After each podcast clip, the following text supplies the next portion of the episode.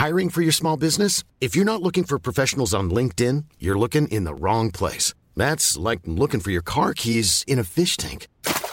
LinkedIn helps you hire professionals you can't find anywhere else, even those who aren't actively searching for a new job but might be open to the perfect role. In a given month, over 70% of LinkedIn users don't even visit other leading job sites. So start looking in the right place. With LinkedIn, you can hire professionals like a professional. Post your free job on linkedin.com slash people today.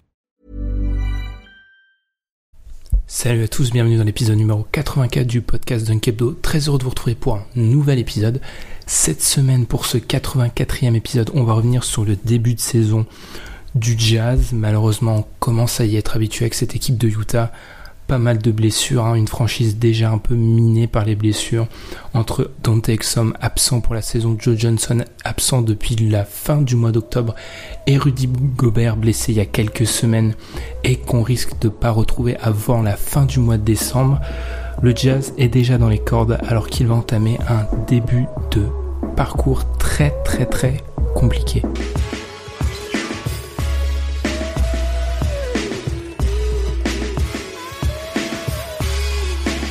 Le nouvel épisode du podcast Unkedo. Vous pouvez nous retrouver sur les réseaux sociaux comme Twitter et Facebook, ainsi que sur les plateformes de streaming comme SoundCloud, Stitcher ou iTunes.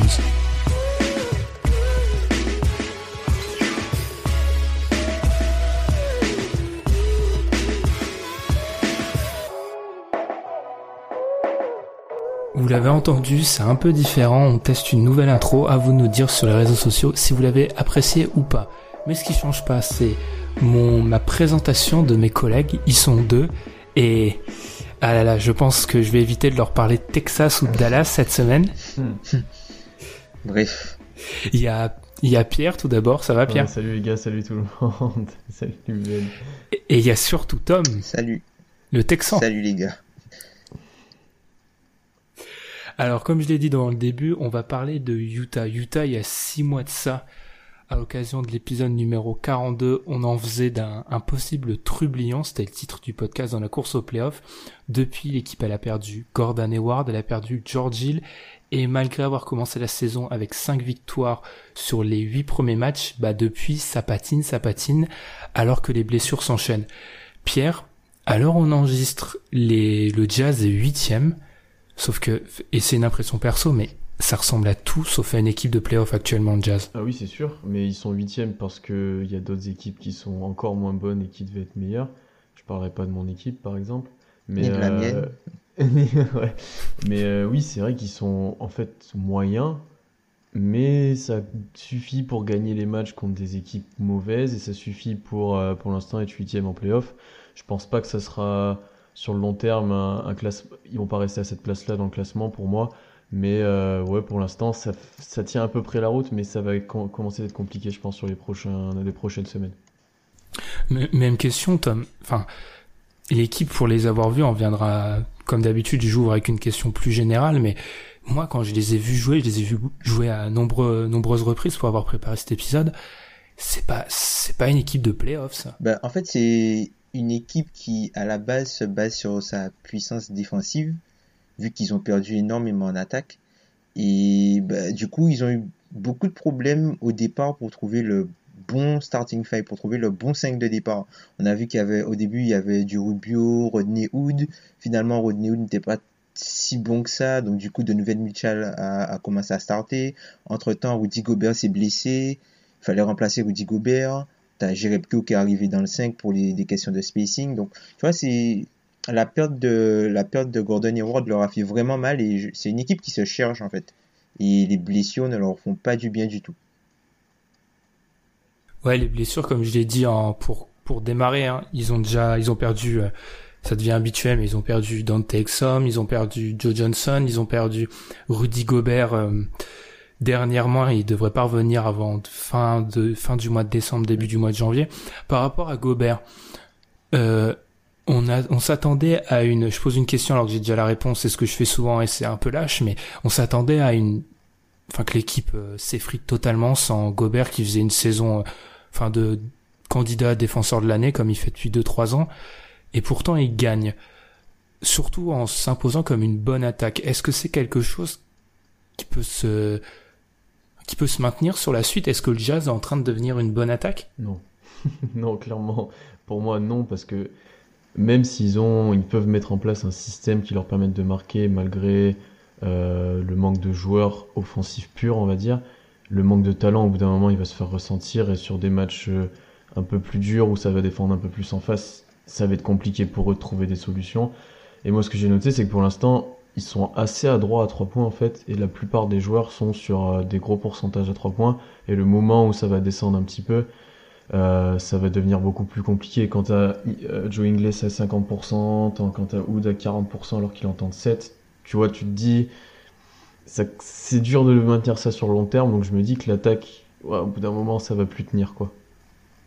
Ouais, ouais. Euh, moi, je vais te lancer, Tom, mais juste, je vais poser la question avec un peu. Comme j'ai dit, c'était lâche parce que depuis l'absence de Gobert, ils ont joué 8 matchs au moment où on enregistre. 4 victoires, 4 défaites. Sauf que moi, ce que j'ai noté, c'est qu'ils ont joué Nets, Wolves, Knicks, Nets, Magic, 76ers, Bulls et Bucks. Sur cette mm. période, c'est la 14e défense, 4e attaque, sauf que les Nets sont la 26e défense NBA, les Wolves 24, les, le Magic 23, les Bulls 29, les Knicks 21, les Bucks 22 et les 76ers sont 9e. Donc en fait, leur attaque, c'est plutôt le produit de, de défense. Ils ont joué des défenses. ouais, ils ont joué que des mauvaises défenses en fait. Mm. Ouais, ils ont joué, ils ont joué pas mal de mauvaises défenses. Après, c'est, si tu veux, c'est, c'est une équipe. Rubio, début de saison, il a commencé, il mettait dedans. Et là, il met plus trop dedans. Donovan Mitchell, c'est un joueur qui, qui, comment dire, qui, euh, si tu veux, tu vois qu'il fait des efforts, il se bat, mais après c'est un rookie, il y a beaucoup de déchets dans son jeu, et ce sont pour l'instant les scoreurs les plus dynamiques. Rodney Hood, il a montré qu'il est beaucoup plus adroit contre des mauvaises défenses et contre des bancs que contre des starters, ce qui est pas forcément un bon signal, surtout pour, euh, surtout qu'au début de saison, les gens qui voyaient le Jazz haut voyaient en fait un gros Rodney Hood à 20 mhm, points de moyenne par match euh, contre des, des starters. Mhm, mhm, et même, tu vois, tu as parlé de, de, des défenses qu'ils affrontent, mais tu vois, même les attaques sont pas si bonnes que ça, en fait. Les attaques qu'ils qu'ils affrontent sont pas si bonnes que ça. Et tu vois qu'il y a eu euh, un petit temps d'adaptation avec la perte de Gobert. Donc les quatre premiers matchs, comme je vous avais dit euh, en off, les quatre premiers matchs sans Rudy Gobert. Donc ils ont des defensive ratings respectifs de 106, 114, 116 et 116. Donc tu sens vraiment que au départ, ils, ont vraiment galéré sans Gobert. Alors que sur les quatre premiers matchs, la seule équipe qui est dans le top 10 offensivement, c'est Minnesota. Et depuis, bah, ils ont pris Orlando, Philly, Chicago et les Bucks, comme tu viens de le dire, avec euh, des euh, defensive ratings euh, successifs de 88, 101, 84 et 112. Mais là encore, il n'y a aucune de ces équipes-là qui est dans le top 10 en attaque. Mm. Donc euh, voilà quoi, c'est peut-être le c'est peut-être faussé par le calendrier. Oui, et un calendrier, on va revenir là-dessus qui est plus dur euh, par la suite. On est un peu négatif, donc euh, autant citer le, le, rayon de soleil, c'est Donovan Mitchell. Alors je vais m'expliquer, mais Pierre, je t'ai fait une comparaison, je pense qu'il t'a pas plu, c'est que je l'ai comparé à un jeune Russell Westbrook en moins fort, bien sûr, en moins athlétique. Parce que moi, je vois beaucoup de... Déjà, je pense que comme euh, un jeune Westbrook, on n'a pas réussi à déterminer si c'est un 1 ou un 2. Ensuite, il est très très fort, comme je l'ai dit, pour aller vers le panier, mais il pêche un peu dans la finition. Et aussi, il a quand même une sacrée tendance à faire n'importe quoi. Et il prend très énormément de shoots en première intention, des fois qui sont pas super... Euh, intelligent. Euh, là, on, enregistre la nuit après qu'il ait battu les Bucks avec un 6 sur 10 à 3 points. Mais moi, j'ai noté que, et ça prouve bien qu'en fait, il, a beau être bon, il faut qu'il sache euh, bah, un peu mesurer, hein, être euh, dans la mesure. Quand Donovan Mitchell, en gros, prend plus de 7 tirs à 3 points, le Jazz gagne très très rarement. Quand il en prend moins, le, le Jazz gagne souvent. Le problème, c'est et c'est là un des problèmes de l'attaque du Jazz, c'est qu'il doit en prendre souvent parce que il n'y a pas de spacing en fait. Hmm. Bah, il est obligé de prendre des tirs parce que il n'y a hmm. que lui qui peut apporter un petit peu de spacing par certaines séquences et que des fois il est, il est aussi ouvert. Enfin voilà, il n'y a que lui qui peut prendre ces tirs là. Et pour la comparaison de Westbrook, je le trouve beaucoup moins athlétique, mais presque déjà plus shooter que Westbrook. Et au final, je pense sur le long terme, ça sera pas le même style de joueur. Et il est intéressant, il est vraiment intéressant, mais c'est un rookie, du coup il fait des choix parfois hasardeux, on va dire. Des fois il perd, il perd un peu le contrôle. Enfin, il faut vraiment qu'il lise son jeu, on va dire, sur les prochaines années. Ça sera un de ses axes de progression pour qu'il devienne plus efficace et qu'il fasse moins de, moins de conneries, quoi. Enfin, tu vois, il pourrait être beaucoup plus propre, surtout au jazz, mhm. quoi. Euh, pour donner avec exactitude, j'avais pas retrouvé la stat, c'est quand il prend plus de 6 tirs à 3 points, le jazz est à 3-8. Donc il mhm. faudrait éviter ça. Tom, t'as parlé de Rodney Hood, il est allé sur le banc. Euh, moi, j'ai lu, pour avoir lu des papiers de, de journaux locaux, pas forcément, Hood a pas forcément apprécié le move, il est plus efficace. Est-ce que c'est pas, et là je, je, je lis peut-être beaucoup trop dans, dans ce qui se passe, mais je trouve ça paradoxal que le jazz fasse ce move-là. C'est peut-être bien pour l'équipe, mais on parle d'un joueur qui est quand même dans la dernière année de son contrat, qu'il va falloir re-signer. Le, se froisser avec lui, c'est peut-être pas la meilleure idée. Euh, pas la meilleure idée, mais c'est la meilleure solution, je pense, pour l'équipe, en fait parce que ça mm. sert à rien en fait de, de laisser Rodney Hood dans le 5 alors que tu vois bien que c'est pas lui qui si tu veux ils ont voulu privilégier le, le collectif parce que Rodney Hood c'était plutôt un joueur qui est soliste et en fait un peu comme tu as pris l'exemple de Westbrook ils essayent de faire de Donovan Mitchell ce que Westbrook faisait à l'époque quand il était aux côtés d'Eric Maynor tu vois c'est un peu le deux le, le deuxième créateur qui fait un petit peu tout et en gros, ils essaient de transformer euh, Donovan Mitchell, enfin, ils essaient de faire un peu de Donovan Mitchell ce que Alec Burks aurait dû être pour eux. Sauf que il l'est pas parce qu'il est tout le temps blessé. Et pour revenir sur le cas Rodney Hood, si tu mets Rodney Hood, tu es obligé de te passer de, tu es obligé de te passer de, Joe Ingles. Sauf que Joe Ingles est un joueur beaucoup plus utile pour tout ce qui est spacing et c'est pas un joueur qui demande beaucoup le ballon. Et du coup, dans le 5, tu as intégré Jerebko dorénavant. Et Jerebko aussi, c'est pas un joueur qui demande énormément de ballons.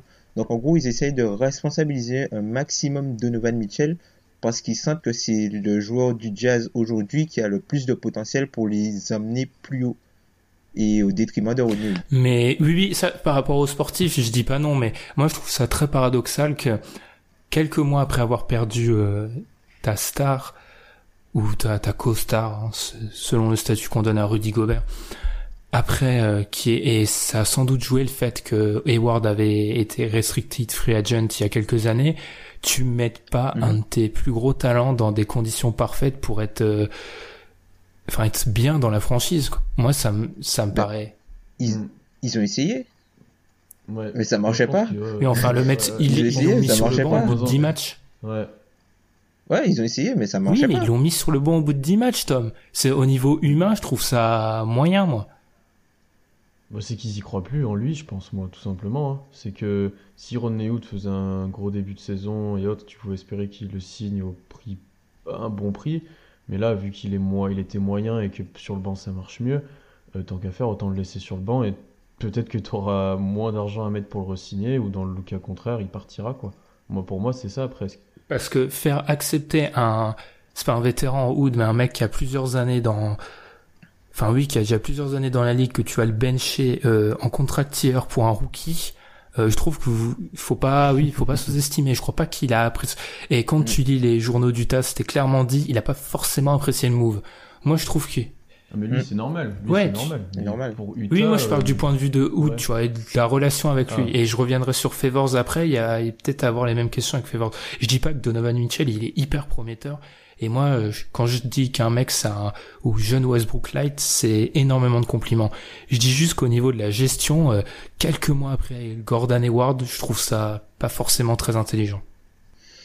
Ouais, c'est pas, ouais, faux ce que tu dis. Hein. C'est pas faux ce que tu dis, mais je, c'est peut-être le meilleur moyen de l'utiliser, de, le mettre en valeur pour que lui ait un meilleur contrat en fait. Donc l'un dans l'autre, peut-être que le move n'est pas bon, mais il peut bénéficier aux deux. Ah le move, le parce que là en gros il est en concurrence, il n'est pas en concurrence avec Donovan Mitchell, en gros il est plus en concurrence avec Rubio. Pour l'équipe le move est bon, c'est moi je, je demande vraiment parce que quand t'es quand t'entres dans ta quatrième saison sans prolongation, toute la saison ce que tu vois en point de mire c'est la free agency et te retrouver sur le banc, t'apprécies peut-être pas, mais on pourra revenir là-dessus après. Hein. Après, si son temps de jeu, si son temps de jeu est plus ou moins similaire et qu'il a un usage plus ou moins similaire, ça va, c'est juste qu'il joue contre des remplaçants. Oui, c'est ça. Donc du coup, se Mm, met plus coup, facilement en valeur. plus Oui, mais tout le monde le sait. Ça, ça, si on le sait, nous, les équipes, les franchises aussi savent que c'est Mhm, un mhm. contre les remplaçants et que quand il a été euh, titulaire, il était un peu en délicatesse. Après, après, est-ce qu'il joue dans le clutch? Moi, je... pour Oui. moi, oui, donc tu vois, je... C'est juste qu'il est moins dépositaire du jeu qu'en début de saison. Hum, hum. Et là où Tom avait dit à juste titre que tout le monde le voyait à 20 points de moyenne, et il y est pas, donc euh, ça peut être difficile. Parce que moi je trouve qu'ils ont tourné la page très vite, alors que ils ont eu quelques matchs un peu difficiles en début de saison. Ensuite, là, ils ont, on va revenir là-dessus, ils ont une phase abordable, et ensuite, voilà, c'est la troisième guerre mondiale. Bah, je pense que t'as un rookie qui tapait à la porte et qui avait une sacrée hype et qui avait, qui avait montré des bonnes choses et qui voulait le faire jouer, Mm. tout simplement. Euh, Parce que le, le moyen, le moyen de, de, de remettre Rodney Hood en titulaire, ce serait de glisser Donovan Mitchell à la main. et il est pas prêt pour ça, je pense. Et il est pas Non, prêt non, pour non. ça. Et t'as besoin d'un gars comme Rubio, en fait. Et du coup, tu peux pas avoir des, des joueurs à trop fort usage, dans trop de joueurs à trop fort usage, sans meneur de jeu sur le terrain. Parce que, genre, si tu fais un, un 5, disons, avec Ricky Rubio, Donovan Mitchell, Rodney Hood, euh, tu es obligé de quoi d'enlever? Tu vas peut-être faire Joe Ingles jouer en 4, j'imagine, parce que maintenant il joue un peu small ball. Joe Ingles joue en 4 avec Derek Favors. Ça fait trop de joueurs qui ont besoin du ballon en fait. Enfin, je... Après, est-ce que c'est des joueurs qui ont besoin du ballon ou c'est par défaut? Parce que Ron Wood a besoin du ballon, mais c'est un peu par défaut parce qu'il y a personne. L'année dernière, il avait pas autant besoin du ballon que ça. Bon, on l'a pas trop vu Ouais. hein, l'année dernière, mais Mm, mm. Mais mais passons sur Ron Wood. Moi, j'aimerais bien parler de Derek Favors parce que d'abord, Derek Favors a 26 ans et je trouve que c'est une, import- une info importante parce que le mec, t'as l'impression qu'il est là depuis 15 ans. Il a que 26 ans. C'est ça, ouais. Il est en fin de contrat. Euh, lui aussi, euh, il n'était pas forcément euh, très content de son traitement parce que j'ai regardé au niveau stats et c'est vrai qu'il a de moins en moins de shoot depuis qu'il est. euh, Enfin, c'est la saison où globalement, si on enlève celle de l'année dernière où il était tout le temps blessé, il a le moins de shoot de moyenne alors que, enfin, Gobert est plus là, donc il devrait avoir un rôle en, en plus. Je vais peut-être me tourner vers toi, Tom.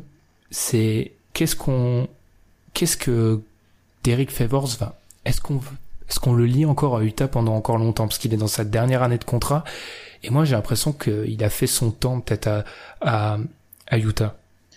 Ben, c'est, ça reste quand même une possibilité. L'avenir de Derek Favors, je pense que c'est euh, au poste de pivot. On est d'accord. Là, il y a Rudy Gobert qui est au poste de Mhm. pivot. Donc, euh, il sera en concurrence avec tous les autres pivots du marché pour euh, un poste de titulaire euh, l'an prochain, je pense. hein. Après, je suis pas sûr qu'une équipe aille le chercher lui en priorité, mais il peut être, euh, entre guillemets, l'autre consolation. Pour... C'est, triste parce que Derek Favors, c'est un joueur que j'aime beaucoup. C'est un super joueur. Dommage que les blessures l'ont ralenti. C'est vraiment un super joueur. Mais là, il y a, il y a eu l'explosion de Rudy Gobert et si son avenir est au poste de pivot, il sera pivot backup. Et c'est un joueur qui, je pense, peut faire plus qu'être un pivot backup quand il est en Mhm. santé. Donc, euh, ouais, ça, ça semble compliqué pour lui de voir euh, son avenir au jazz. Mm. Euh, petit stat avant que je te lance, Pierre. J'ai parlé de, de Donovan Mitchell. Quand Derek Favors prend plus de 10 tirs, le Jazz a 6 victoires pour 3 défaites. Quand il prend moins de 10 tirs, ils sont à 3 victoires pour 8 défaites. Mm. Non, mais pour moi, c'est pas un mauvais joueur. C'est un joueur que j'ai du mal à cerner. Ça reste un peu une énigme. J'ai du mal à voir si c'est un 4, un 5. Euh, je le vois plus, surtout aux côtés de Gobert en poste 5, c'est sûr et certain. Parce que euh, le profil qu'il a, qu'il n'est pas encore shooter à 3 points et autres, dans la, dans actuelle, c'est un poste 5, quoi, vraiment. Euh, ouais, je le vois pas rester au Jazz très très longtemps. Et clairement, il faut par contre le servir. T'as plus Gobert. Euh, t'as besoin quand même de présence intérieure, je pense, pour le jazz. Et il a des bonnes mains à l'intérieur, donc il faut vraiment lui donner des ballons et, et le, le- il faut le faire sentir concerné en attaque, voilà. Mm. Et surtout, comme l'a dit Tom, il a été ralenti. Ça fait, enfin, c'est plus le même joueur qu'il y a 3 ans. Là, c'est triste. Mm. Et je, Un peu comme. Je m'en rappelle quand on avait, j'avais fait un jeu là où j'avais, vous avez demandé d'estimer le nombre de matchs qu'il avait joué. Il devait être euh, au même niveau que Blake Griffin ou je sais plus quoi. ouais. Donc euh, il a, il a pas joué sur les trois dernières années, il joue pas énormément de matchs. et que je suis d'accord avec vous, c'est un joueur qui semble un peu anachronique et c'est Mhm. pas un 5, ça- c'est un 5, mais il peut, enfin, tu vas pas le mettre à la place de Gobert, ce serait une débilité sans nom. Et en 4, euh, c'est pas, ils ont beau affronter, ils ont beau avoir affronté des défenses moins bonnes, c'est pas, je pense, un hasard s'ils sont bons, s'ils sont meilleurs le Jazz depuis que Jerebko et même Sefolosha aussi des fois jouent 4. Mm, Mm. C'est sûr. Ouais, il joue, il joue, il joue plus petit Mhm. en fait, sans l'obligation entre guillemets d'avoir Gobert dans le 5, il joue plus petit. Du coup, ils ont un petit peu plus de spacing et ils peuvent utiliser au mieux les capacités de Donovan Mitchell qui est capable d'aller près du cercle, même si il a du mal à finir comme tu, comme tu l'as dit. Mais tu sens que, enfin, c'est un joueur qui, c'est un joueur qui est quand même en progrès, mais j'ai l'impression qu'il est, euh, il est surutilisé d'une mauvaise façon. Enfin, je sais pas, je sais pas si, si c'est très clair en fait. Donovan Mitchell, tu le vois plutôt comme un, un 3D ou genre un, un- un- peut-être un deuxième arrière qui va, euh, qui va, dis- disons, plus être euh, l'attaquant du côté faible que l'attaquant du côté fort en gros. Tu vois, c'est le gars qui va, euh, sur un renversement de passe, il va attaquer euh, sur un plus mauvais défenseur avec un, demi-décalage pour aller directement vers le cercle. Mais je trouve en fait qu'ils ils le font jouer un peu trop comme CJ McCollum. C'est-à-dire que il shoot énormément après dribble. 80% énormément de ses tirs, je crois, après dribble. C'est c'est trop. C'est trop pour un joueur comme ça. Alors certes, son volume de jeu augmente, il fait un petit peu moins d'erreurs. Il a quand même un style de jeu plutôt al- analytique. Il a 27% de ses paniers qui sont au cercle, 39 à 3 points. Donc en gros, ça fait à peu près 67% dans, dans des zones euh, très rentables. Mais c'est trop tôt en fait. Donc certes, c'est si tu veux, c'est ça c'est bien ce qu'il fait, mais il n'a pas encore le niveau pour pour pouvoir être euh, rentable et être efficace dans, dans ce type de Je jeu-là. suis d'accord. Et même par rapport au niveau du shoot à 3 points, c'est peut-être analytique, mais c'est pas encore. Il a beau avoir une belle mécanique, c'est pas un shooter. euh, Il a pas, c'est pas un shooter naturel encore. Et il a tendance, à, comme je l'ai dit, des fois, il fait des matchs mais catastrophiques à 3 points. Et moi, je préfère le voir euh, ultra agressif. C'est pour ça que je l'appelle. Je le compare un peu à Westbrook, moi, dans le match contre euh, les 76ers. Alors, autant il était discret, euh, enfin, à part la fois où il se fait bloquer par Embiid contre Embiid, autant quand c'était Amir Johnson, mais il lui rentrait dans le larme et j'ai rarement vu ça. hein. Il a, il a été ultra agressif et c'est ce que je veux voir. Malheureusement, je pense que c'est le produit de son environnement, c'est qu'il a pas le choix, il est obligé de shooter à trois points parce que le Jazz, euh, sans Joe Johnson en plus, à trois points, il y a, pratiquement personne. Et sur, ça aussi, je voulais vous amener, mais récemment, le Jazz euh, joue plus rapidement, Tom l'a dit, plus petit, euh, tire plus à trois points. Est-ce que c'est, enfin, c'est une tentative Est-ce que c'est un vrai changement d'identité ou c'est juste euh, un ajustement à l'absence de Gobert? Moi, je pense un peu des deux. Je pense qu'ils ont tout intérêt à gagner du spacing, à, à essayer d'écarter le jeu, vu, vu qu'ils ont quand même des shooters, ils ont quand même des joueurs comme Hmm. Mitchell qui peuvent agresser le cercle. Ouais, Ah, ils ont pas de shooter. Enfin, Mitchell, pour moi, c'est pas un shooter. ils ont quand même des mecs qui peuvent. Non, mais je- ils ont quand même des mecs qui peuvent mettre des tirs. Wood, il peut mettre des tirs. Inge... Ah, Ingles, Ils peut sont, mettre des enfin, tirs, ils sont tous hyper irréguliers, élites, quoi. mais- Ils sont tous hyper irréguliers. Oui. Genre, hier, contre les Bucks, ils font quoi? En cumulé, ils doivent faire un, ils doivent être à 60% cumulé, mais dans deux jours, ils peuvent être à 25. Ouais, mais dans le sens où t'as. Ouais, mais les des Bucks, c'est joueurs la que- pire défense à 3 points Oui. de NBA. hein.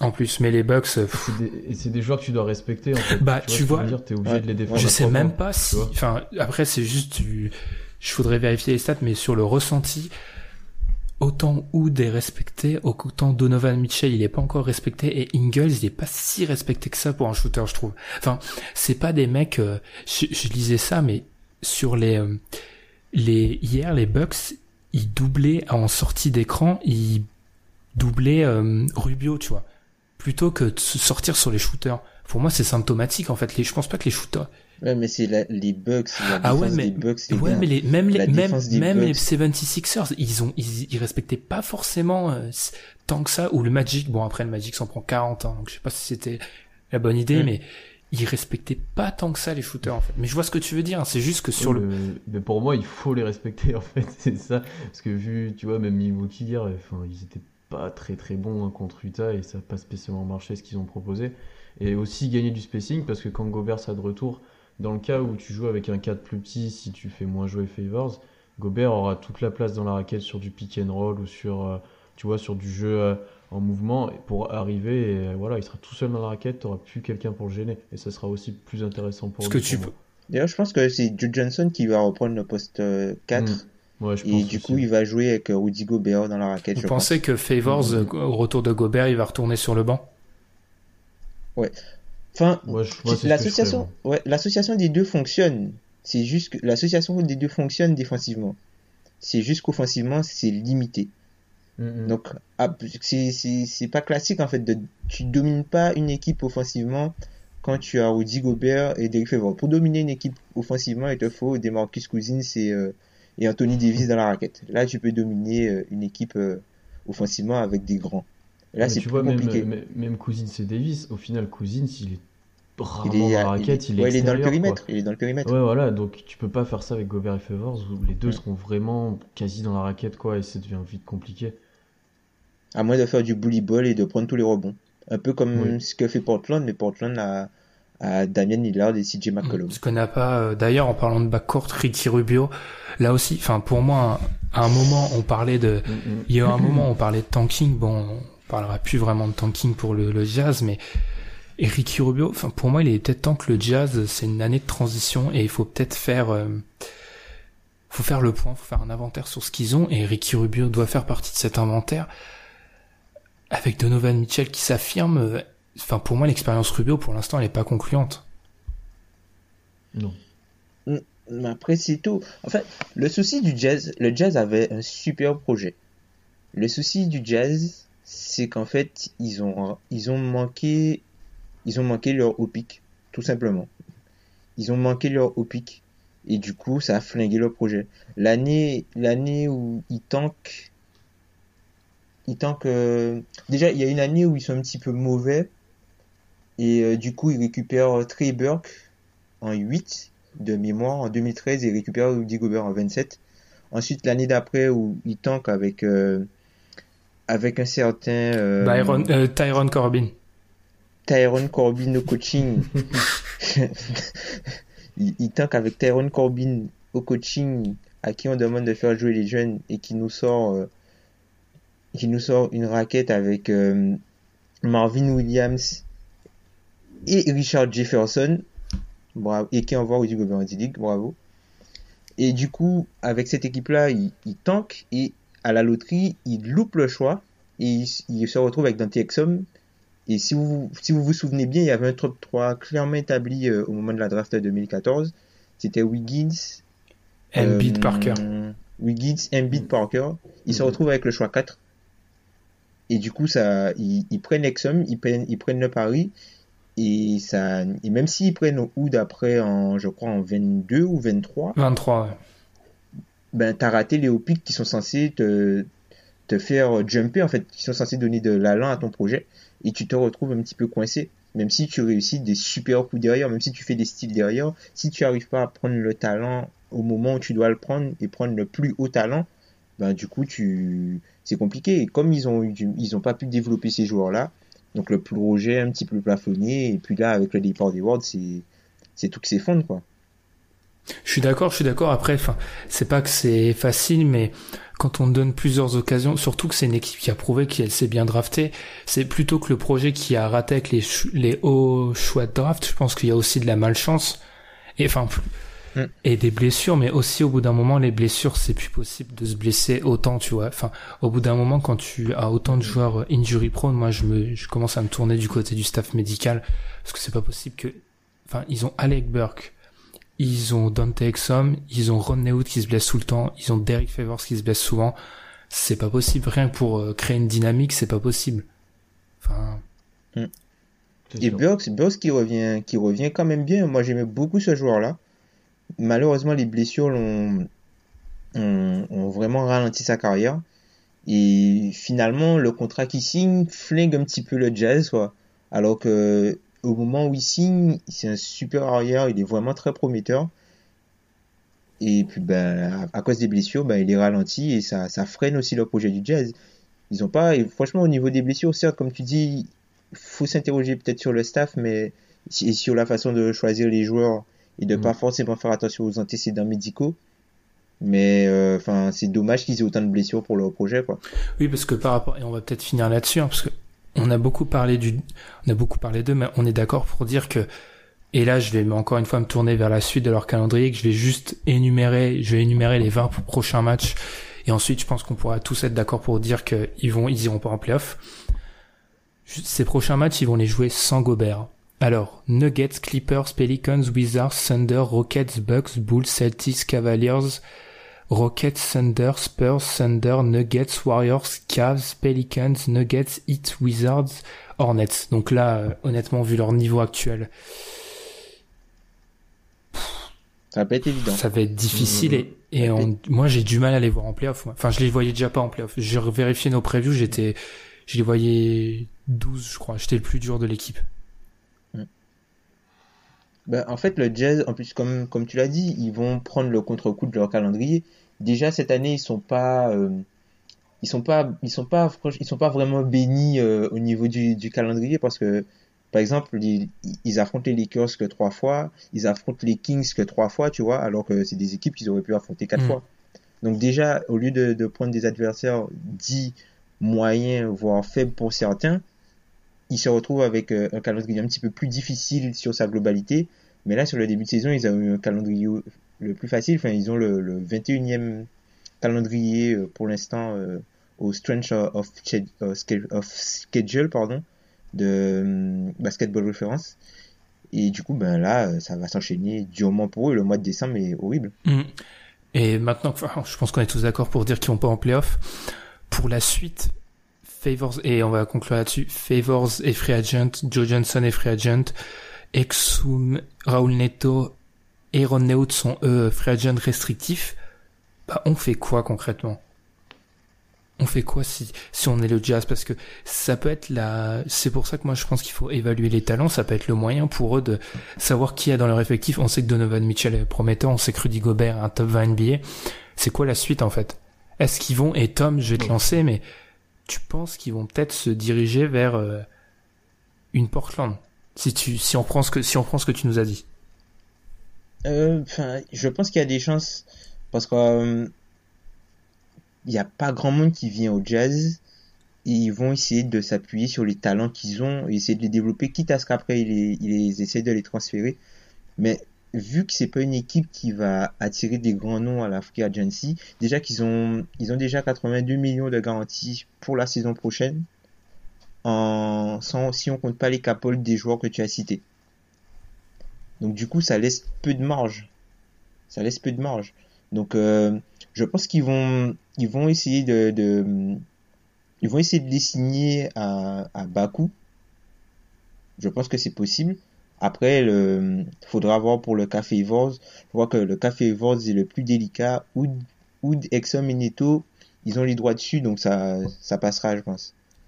Donc euh, c'est surtout le cas Favors, surtout s'ils se retrouvent avec un mauvais pic. Ils ont déjà deux- ils ont drafté cette année euh, Bradley. Ils ont ramené Ekpeudo.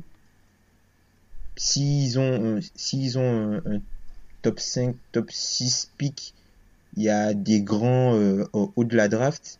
Ils peuvent, ils peuvent tenter quelque chose là-dessus. Et puis voilà quoi. Enfin, Top 5, top ça, 6 ça risque d'être compliqué pour lui. Ils peuvent avec la loterie, tu sais pas, hein, tu peux être huitième et avoir euh, et descendre. Rien que, rien que huitième, vu comment la, s'ils finissent huitième, vu comment, enfin, je sais pas ce que t'en penses, Pierre, mais vu comment, déjà, alors, on a qui? On a les, les Kings qui sont à la rue, on a les Hawks qui sont à la rue, on a les Suns, on a qui d'autre? Euh, Sacramento. ouais, les Nets vont pas tarder à les Dallas. rejoindre, les Dallas.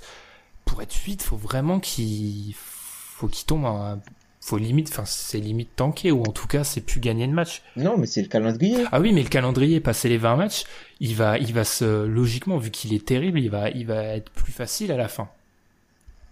Hmm. Tout le monde aura un moment où le calendrier sera plus Bon, c'est juste que le moment où c'est dur, Ouais. c'est du jamais vu, mais autrement, de là à être top 8, c'est énorme.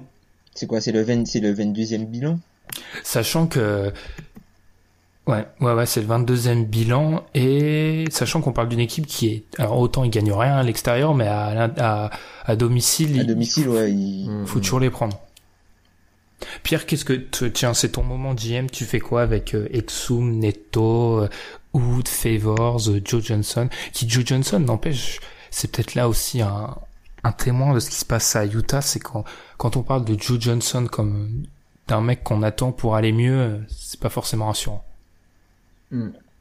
Bon, je pense que je re presque personne en fait. Je propose quelque chose à Joey Johnson, mais pas énormément d'argent parce que ça reste un vétéran, il peut être intéressant. 36 ans, ouais. Il faut pas te bloquer pour lui. Faut pas te bloquer pour lui, ouais. Et Favors, comme on l'a dit avant, de toute façon, ça va être limité si tu le fais jouer avec Gobert. Donc, soit tu lui proposes peu d'argent, mais tu le retiens pas absolument. Et ouais, tu fais le tri et quitte dans les prochaines années à être un peu moins fort. Et quand tu arriveras au prime de Gobert et avec un Mitchell déjà un peu plus euh, adapté à l'NBA et plus, plus expérimenté, là tu pourrais essayer de tenter euh, autre chose, sachant que tu aurais eu des pics aussi à ce moment-là, quoi. Dans peut-être 2-3 ans, quoi. Mais après, je sais pas si tu peux vraiment arriver à. Je sais pas si tu peux tanker avec euh, un All-NBA player à 25 millions l'année dans ton effectif. Donc ils seront jamais top 8 pic. Ils ont jamais un top 8. Hmm. ben ça c'est ça, ça dépend. là tu vois là il est blessé parce que là on en parle mais ils ont quoi? Ils ont que deux matchs d'avance sur Phoenix qui est 13 e hmm. C'est juste qu'en fait, moi, ce que je pense qu'il va être, alors c'est paradoxal, mais le moment où ils étaient censés taper le mur, ils vont le taper sans Gobert. Donc en fait, c'est pas que la perte est moindre, mais en fait, ils, ils vont de toute façon, ils, gagnaient pas, en fait. Donc euh, la, série de matchs aux alentours de Noël, euh, sans Gobert ou avec Gobert, et pourtant que ça fait de la différence, ils les perdaient les matchs là. Alors qu'ils vont l'avoir dans les moments où ils vont jouer, euh, je sais pas, quand ils vont jouer des équipes genre Ouais, genre Memphis, tu vois, Memphis, j'y pense, c'est un match important pour. En gros, c'est le genre de match qui, mm. qui font la bascule, et ils auront Gobert pour ce genre de match-là. Mm. Mais, mm. mais j'avoue que j'ai dû, et même par rapport à Rubio, ce qu'on n'en a pas vraiment parlé, Rubio, enfin, je trouve ça paradoxal quand on, enfin, c'est pas d'attaque, hein, mais vous me dites que Rubio c'est tôt pour le juger, mais Rodney Hood on lui a donné sa chance. Enfin, c'est paradoxal. Il y en a, enfin, les deux, en gros, euh, on a laissé 10 matchs, ok, c'est assez pour juger de Rodney Hood, mais 20, Rubio, on peut pas donner d'avis encore. Oh, si, si, clairement, pour moi, c'est une grosse déception cette saison, parce que beaucoup parlé de Rubio à Utah, il va pouvoir faire plein de passes, il va avoir une connexion avec Gobert, il va avoir plein de choses. Bon, Gobert est blessé, mais il est décevant en fait. Il joue. Enfin, déjà, il joue pas énormément. Donc, d'ailleurs, toute l'équipe d'Utah, il y a peu de joueurs qui jouent beaucoup. Mais il tire encore plus que les années d'avant à Minnesota. Alors, oui, il y a moins de joueurs offensifs, mais tu veux jamais que Rubio tire beaucoup en match. Je suis désolé, c'est jamais une solution. Et surtout, il perd plus de ballons et il fait moins de passes.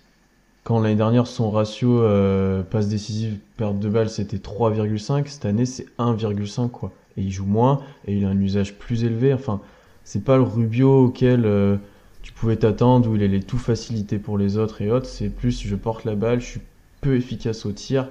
Et euh, finalement, c'est plus Donovan Mitchell et les autres qui essayent de créer. Est-ce que c'est pas lié au fait que Utah joue lentement et qu'en fait Rubio c'est un joueur de mec d'open court? Aussi, complètement, complètement. Mm. Ça, ça y joue aussi, c'est sûr.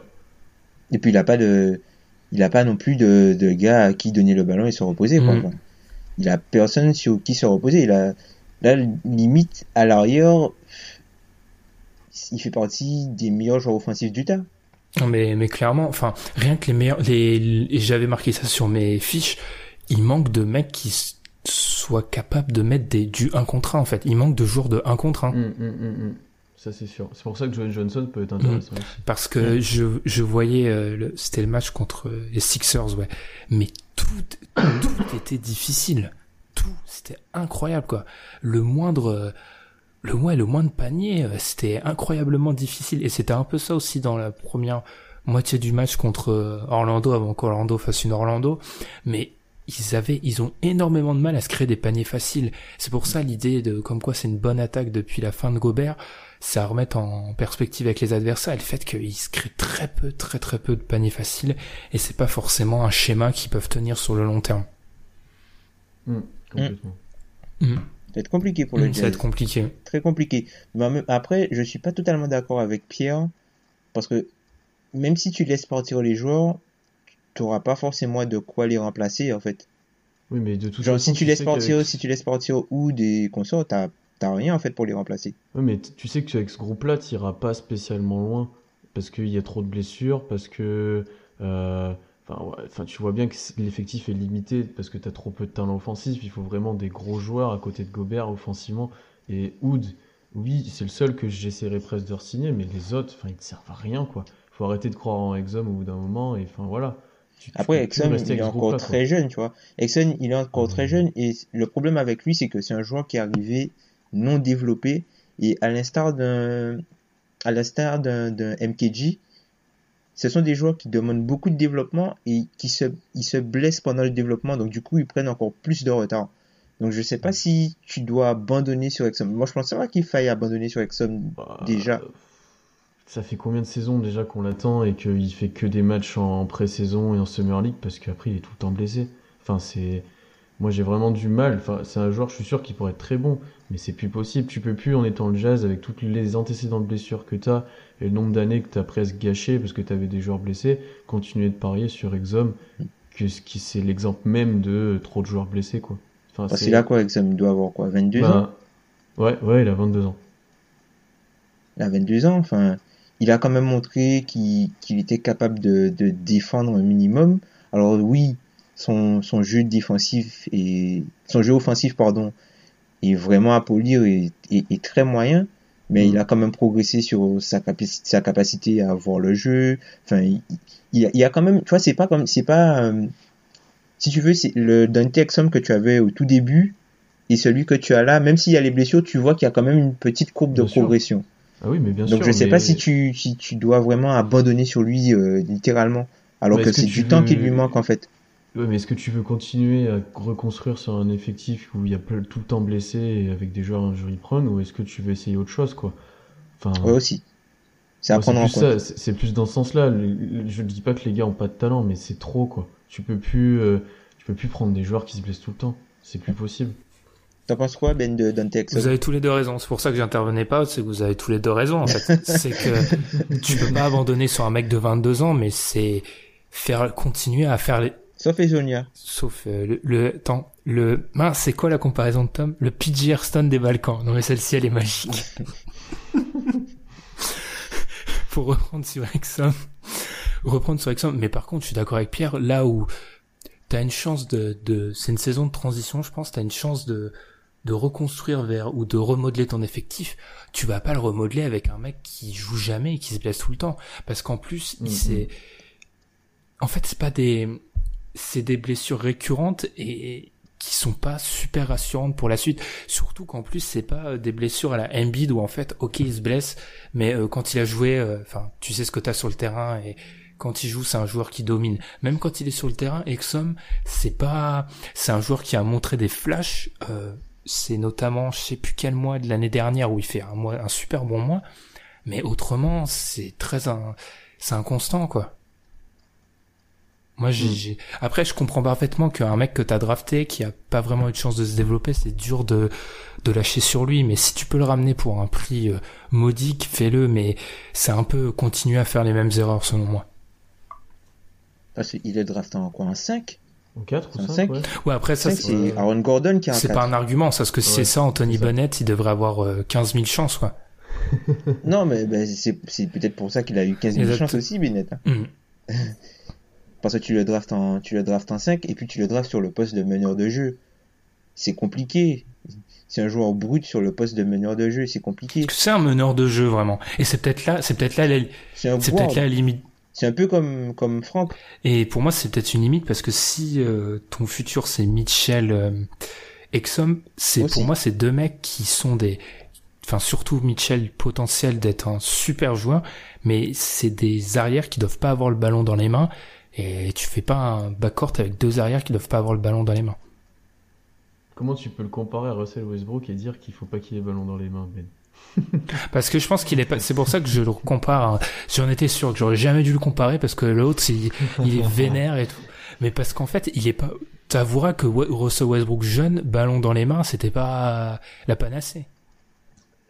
Non, c'était dans les choix, c'était Voilà. compliqué. Enfin, ça l'est toujours, hein, c'est du Westbrook, mais euh, Je pense qu'il peut vraiment se développer en ça là-dessus. Mais là, je, je regarde le chrono et je me dis qu'on aura presque plus de temps pour overtime, donc il faut penser à conclure. Rien à rajouter sur euh, le jazz?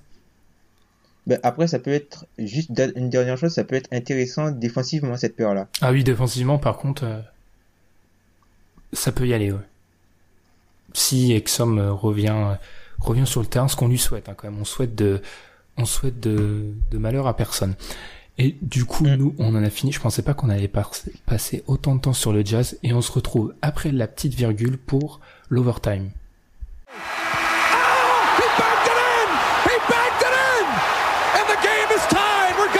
Overtime! Tom, c'est ton moment. Tu as fait un lobby pour qu'on parle des Grizzlies qui enchaînent, enchaînent les défaites. Je vais même pas faire plus long. Parle de tes Grizzlies. Ben, en fait, c'est le lobbyisme, en fait, c'est juste histoire de pas passer sous silence ce qui est en train de se passer à Memphis. On commence bien la saison et puis on se retrouve euh, sur une série de 7 défaites de suite. Alors oui, le calendrier n'est pas forcément très facile. On a déjà joué Houston 4 fois, mais bon, ça n'excuse pas tout. On est sur les 7 derniers matchs, la 27e attaque et la 27e défense, ce qui nous donne le 27e net rating à moins 8,5. Donc euh, c'est... En gros, ce qui se passe, pour, faire très simple, ce qui se passe, c'est que euh, au début de saison, c'est le banc qui nous faisait gagner. Donc euh, la combinaison de du la combinaison du 5 euh, du banc qui se composait de, Evans, euh, Mario Tyreek Evans, Mario Chalmers, Dylan Brooks, Chandler Parsons et Brandon Wright. En fait, ce banc-là avait un, net rating euh, très élevé. C'était euh, l'un des, meilleurs 5 de la NBA, comprenait toute la NBA. Et du coup, ce qui se passe, c'est que avec la blessure de Mike la blessure de la blessure de, Green qui est maintenant revenu, la blessure de Will, Shel- de Win Sheldon qui est toujours pas revenu, et euh, le fantôme de James Ennis qui n'est plus qui n'est plus là du tout. Ben, ce qui se passe, c'est que les trois joueurs du quatre joueurs du banc, trois joueurs du banc sont maintenant dans le 5. Tariq Evans est le seul joueur qui, qui est euh, sur le banc. Et Brandon Wright est maintenant blessé. Donc en gros, quand tu mets des joueurs qui performent contre le banc, dans ton 5, ils, sont, ils ont beaucoup moins d'impact puisqu'ils affrontent des joueurs plus forts. Du coup, ton 5 est un petit peu plus fort, mais ton banc est tellement moins fort que tu perds tous les matchs. Et en l'absence de Mike Conley, c'est l'an dernier quand Mike Conley n'était pas là, Mar- Mark Gasol était exceptionnel et Troy Daniels était exceptionnel. On a tendance à l'oublier. Troy Daniels était exceptionnel. Il a enchaîné des matchs à 30 points, euh, notamment le match euh, contre OKC. Je sais pas si tu te souviens, Pierre. Mm. Le Mm, match mm, où Russell Westbrook se fait éjecter, Troy Daniels Mm, devient mm. complètement fou. Donc il y avait ce match-là et le match des Pélicans où il met, je crois, une trentaine de points, un truc comme ça. Et puis là, ben, Marc n'est pas au mieux de sa forme. Enfin, ça se voit. Il a énormément de mal. Et puis, euh, quand tu, quand tu, l'équipe prend énormément de shoots à 3 points. Elle prend plus de shoots à 3 points. Mais en fait, ce sont pas des 3 points voulus. Ce sont des 3 points donnés. En fait, ce qui se passe, c'est que quand tu génères du, du 3 points euh, en NBA aujourd'hui, soit l'adversaire te laisse shooter, soit c'est ton système qui fait que tu as des bons shooters libres à 3 points. Nous, dans notre cas, les adversaires nous laissent shooter. Et ils ont raison. Sur les 7 derniers matchs, 6 sur 37 dans les coins. Et un 56 sur 189, un joli 29% à 3 points. On n'ira nulle part. C'était le, le récit désabusé de Tom. Sponsorisé par Dunkibdo. Mais Tom, c'est terrible ce que je vais dire, mais t'as pas l'impression que c'est un peu, enfin tous les ans c'est un peu pareil. Enfin Memphis a souvent la même trajectoire en fait. Les recettes sont, les joueurs sont différents, mais souvent on a l'impression que ce Mm. problème de blessure, vu que c'est les joueurs majeurs, bah ça se repose à chaque fois. Bah ouais, bah, le, seul problème c'est l'histoire des pics en fait. C'est ça qui pose problème, c'est ça qui pose le problème de tout changer ou pas. C'est parce qu'on doit des pics à Boston, donc on peut pas se permettre d'aller dans un tanking et tanker pour quelqu'un d'autre. Après, le problème, déjà, c'est quand tu vois l'été que vous avez fait, vous avez perdu plusieurs cadres et, et des, figures de la, de la franchise. Il faut que Conley et Gasol, qui sont quasiment les deux restants, soient vraiment bons, et les deux sont moyens, voire Moyen, mauvais sur le début de saison, ouais. Ouais. Surtout Mike Conley, il, il est, c'était l'ombre de lui-même, et il, enfin, il jouait blessé, mais voilà, c'était vraiment l'ombre de lui-même. Et sans ces deux joueurs qui sont vos principes, principaux talents, c'est trop compliqué pour vous, quoi. Ouais. Conley joue blessé, il court sur ses talons. Je sais pas si vous, enfin, il, c'est pas un joueur qui, tu vois, il est pas, euh, il est pas aussi fluide, il était pas aussi fluide avant de se blesser. On voyait qu'il était blessé. Et puis, même Marc Gasol qui, qui, tout Marc Gasol il est, qu'il est, c'est un bon joueur, mais c'est pas le joueur qu'il était l'an dernier déjà, tu vois. Donc, tu sens qu'il a, il a, il a un petit step back. Euh, pas cramé, mais, hum, si tu veux, il y a, il y a, y a un problème d'automatisme puisque l'équipe a beaucoup changé et les joueurs qui jouent sont des joueurs qui ne jouaient pas l'an dernier. Mm. Donc du coup, il y a un problème d'automatique. Et puis quand tu regardes le vestiaire, Morgazol, là maintenant que Mike Conley est absent, qui est-ce qui a connu du succès avec cette équipe et qui est dans le roster? Personne. Il est tout seul. Il est tout seul. Et Mark Gasol, c'est pas, euh, voilà, c'est pas le, c'est pas le, c'est pas un leader naturel, c'est pas un leader charismatique, tu vois. Même en équipe d'Espagne, c'est son frère le leader de l'équipe. Là, c'était le meilleur joueur, mais c'était pas lui le leader de l'équipe, c'était Zibo et Tony Allen. C'est pas lui le leader. Mm.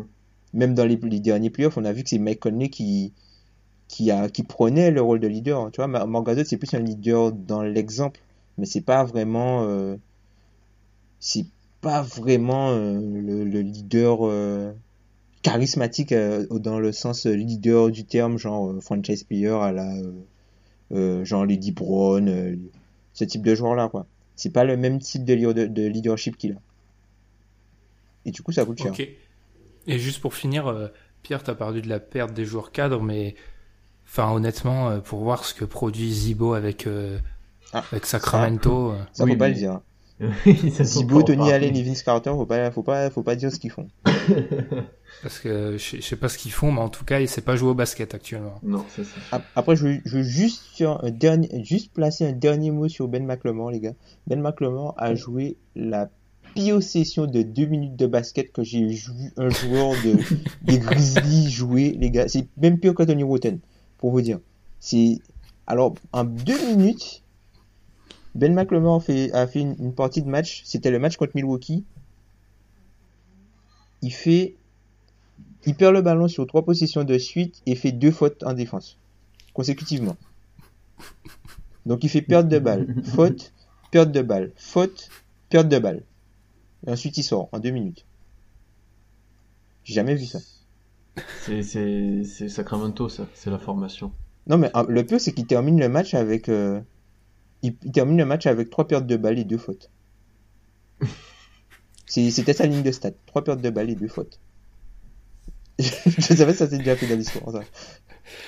Et quitte à, quitte à donner des, quitte à faire des, des big up, moi je vais faire un big up à Mary Spate. Parce que sur la fin du match contre euh, Orlando Utah, ils sont à plus 43.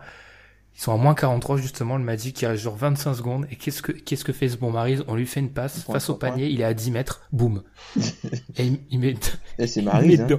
Non, mais il est. Et il met, mais il s'en fiche, il- c'est Il génial. fait que ça, il fait que ça de toute façon. Orlando, il les rentre. C'est ce que nous a dit Alan l'autre fois contre les Celtics. Il rentre, il prend 5 tirs en 3 minutes et puis il ressort. Enfin, c'est. Eh, mais c'est- ça m'a tellement fait marrer parce que j'allais f- terminer le match et là je vois ce bon vieux Maris qui arrive à 10 mètres, qui l'aime, et ficelle en plus, hein. enfin fidèle à lui-même. Pour être plus sérieux, on va peut-être on va finir avec euh, Jordan. Enfin, on en avait on en avait beaucoup parlé nous, mais pour moi c'est un secret de polichinelle que alors qu'il est dans sa dernière année de contrat, les Clippers cherchent à l'échanger. Mais le problème, c'est bien beau de chercher à l'échanger, mais où le faire arriver? Moi, je vais commencer. Alors déjà pour moi, là, un vrai problème, c'est qu'il y a très peu d'équipes avec de l'ambition qui peuvent l'accueillir. Et un autre problème, c'est aussi est-ce qu'il va prendre, est-ce qu'il va lever ou pas son option? Je pense que c'est pas si évident que ça. Mais moi, je le vois bien rester à l'Ouest et dans une équipe genre les Suns ou les Mavericks, ce qui serait quand même marrant. Ça serait pas fou, moi, de le voir atterrir là-bas. Tu, tu rêves d'une association euh, d'André Jordan, Dennis Smith À vous?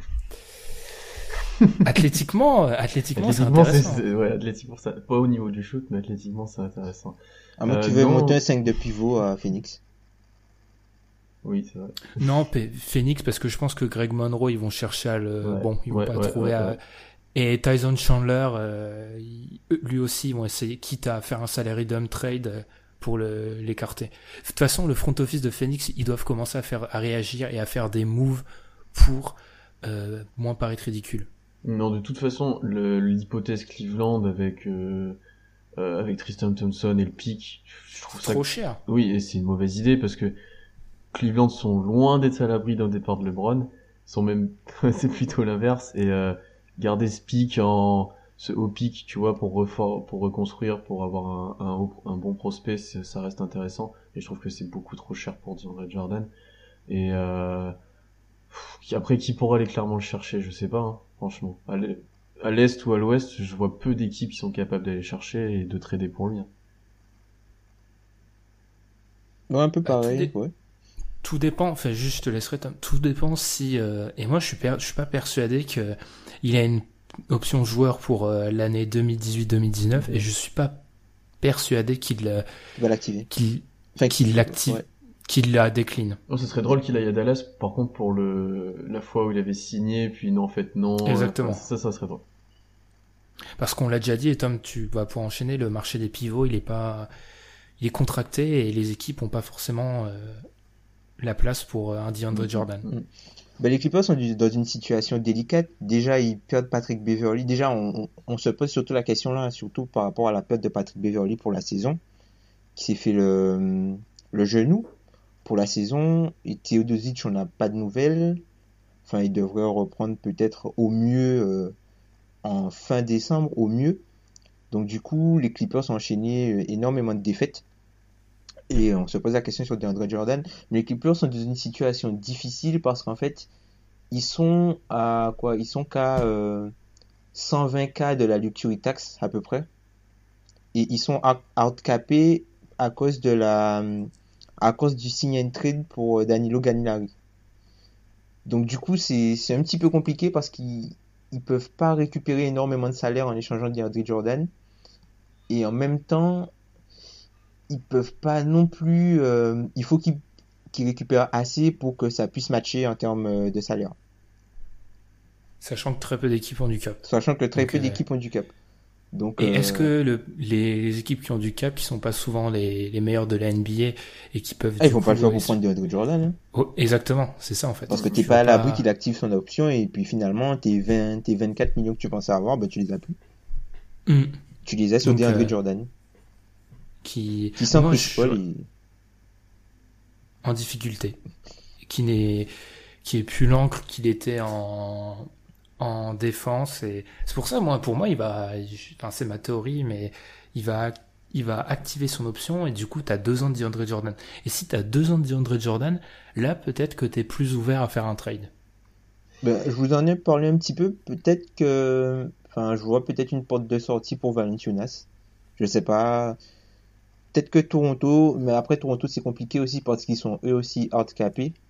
Mais euh, enfin, je me dis que c'est pas impossible. C'est pas impossible. Je pense qu'il y a, il y a moyen de- d'envoyer quelque chose qui va satisfaire, euh, qui va satisfaire les Clippers. Qu'est-ce que t'enverrais? Parce que déjà, moi, si, si, je, si je me transforme en dirigeant des Clippers, pour me faire avaler la pilule Valanciunas, il va vraiment falloir que les, ce qui l'accompagne, ça soit intéressant. Hum, hum, c'est sûr. Je sais pas, tu peux. comp- Déjà, je demande OG. Ouais, tu t'auras jamais OG, Ben. Soyons Mais, sérieux. et tu, tu me demandes de. DeAndre de Jordan en que- dont tu ne veux Et tu, plus. et tu me demandes de- d'accepter Valanciunas. Ben, Moi, j'ai l'impression qu'on se retrouve dans la situation mock draft où certaines personnes n'étaient pas vraiment chaudes pour faire des trades et ont bloqué tout le processus. hein. bah, en fait, Je- si tu veux, c'est. Ce serait plutôt un salary d'un trade, mais c'est du salary dump des deux côtés, en gros. Parce que Valanciunas c'est pas free agent cet été. Non, mais c'est pas gênant, il touche moins. Donc, du coup, tu peux, Ah as oui, mais plus d'espace plus- et tu peux il est- faire un autre move après pour virer quelqu'un d'autre. Ah oui, mais il est là plus longtemps. Et Valanciunas, on le sait parfaitement que tu pourras pas l'échanger à nouveau. Parce que les, les Raptors veulent l'échanger depuis pas mal de temps et ils trouvent pas de porte de sortie. Après, c'est, Ah non, après, c'est pas grave si tu peux pas échanger Valanciunas. Tu vas faire quoi si t'es les Clippers?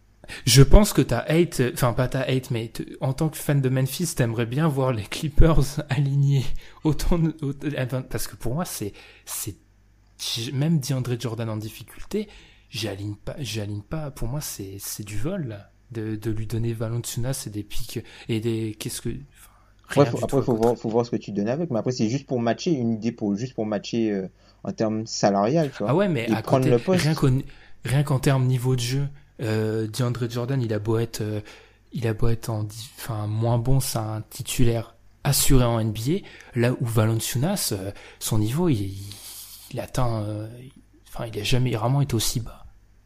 Ouais, effectivement. C'est Mm. pas fou. Ah ouais, non, non, non, on pourrait donner, au niveau des, il faudra, faudra mettre des pics ou un, un jeune à côté. obligé- Je pense pas que tu sois obligé de mettre tant de pics que ça pour, aux Clippers pour euh, Jordan, s'ils veulent s'en débarrasser.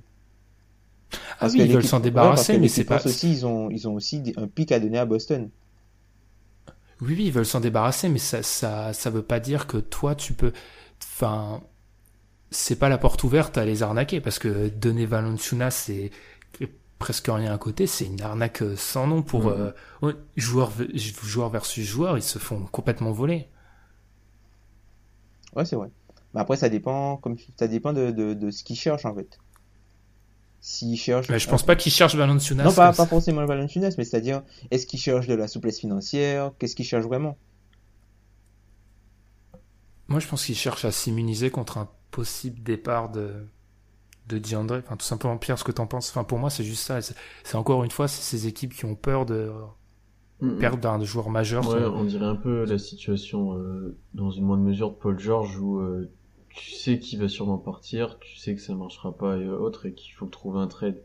Et j'espère pour les Clippers euh, qu'ils auront, enfin voilà, qu'ils trouveront un trade correct et de la monnaie d'échange quoi, parce que ils en ont besoin, euh, parce qu'ils ont peu, peu, peu de pics et autres, donc il faut vraiment qu'ils trouvent quelque chose à, en, à la place, que ce soit un prospect ou des pics quoi. Mais euh, j'ai vraiment du mal à voir ce qu'ils vont ficeler pour faire. Est-ce que, si je me trompe, ou est-ce qu'il y a, euh, je sais pas si c'est cet été ou celui d'avant, où Houston voulait échanger Capella et autres contre euh, DeAndre Jordan Je crois que c'était cet été. C'était cet été?